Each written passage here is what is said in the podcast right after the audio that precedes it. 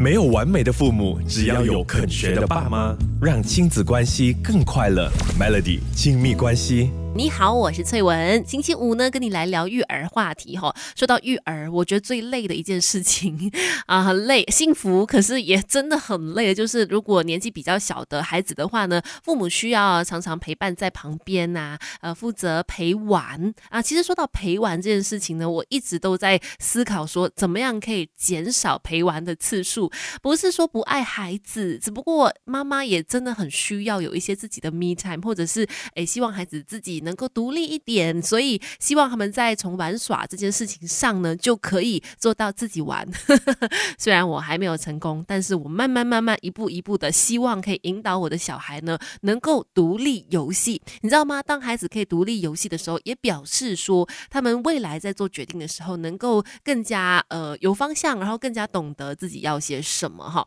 对孩子的成长是很有帮助、很有益处的。但是你说，哎，要让他们独立游戏，不是就直接把他丢。丢到游戏区去自己玩就行了，不是这样子。当然有方法，要循序渐进的去引导他们，要不然你一下子把他丢去那边，他肯定大哭，或者是没有安全感嘛。怎么做才是对的呢？没有完美的父母，只要有肯学的爸妈，让亲子关系更快乐。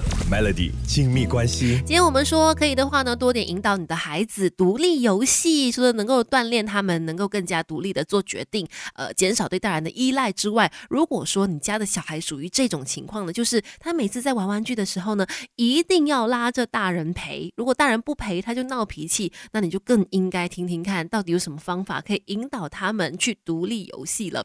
当然不是一开始就叫他们自己去玩，而是呢要循序渐进的，呃，一步一步的去引导他们。第一个就是给他一个专属的游戏空间。那我觉得现在的很多父母都有做到这一点，可能就是有一个 play pen，让孩子呢把喜欢的玩具放在里面，然后想象孩子很。开心的在这个游戏区里面玩，但是现实就是呢，孩子常常是自己走出来，在拉着父母的手，要父母进到这个游戏区里面陪着一起玩哈。那父母一离开的话，可能就会哭跟生气。那我觉得这个呢，首先就是父母要先让他们有这个概念，说这个游戏区是专属于你的，就好像爸爸妈妈如果在工作的话呢，就会在自己的办公桌去工作一样。你也是你在玩的话呢，就是可以好好的享受这个空间，我们也尽量的不打扰你，这样让他有一个这样子的概念，就像爸。爸妈妈工作那样哈，如果他还是完全没有办法接受，不断的还在哭闹啊闹脾气的话，那没关系，就先陪他玩，等他玩到一定的这个程度之后呢，再抓准时机，默默的离开这个游戏空间，去旁边观察他，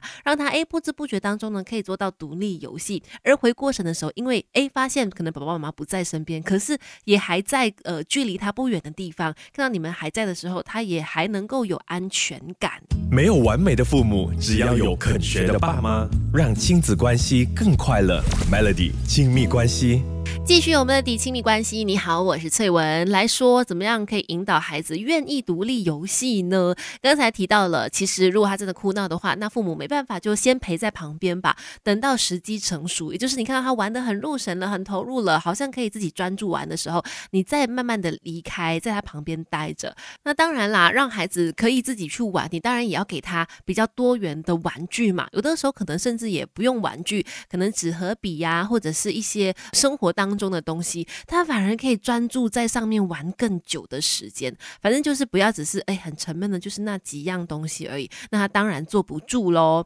最后就是呢，也要提醒大家，小朋友要独立游戏也有一个时限的。你不能 expect，不能期待他说他可以一整个上午都自己玩，当然不行啦。尤其是像可能两三岁的小孩，他大概可以自己玩一个三十分钟，已经很好了。那三十分钟过去之后，父母就应该过去关。心一下，哎，你玩的怎么样啊？哪一个玩具是你最喜欢的？啊？然后哪一个可能是很有挑战的？啊？然后下一次的话呢，你还想第一个先玩哪一个玩具？等等的，就是跟他找话题，除了跟他聊之外呢，也关心他就自己在玩的一个状况。这样子的话呢，慢慢慢慢，他也会享受在其中。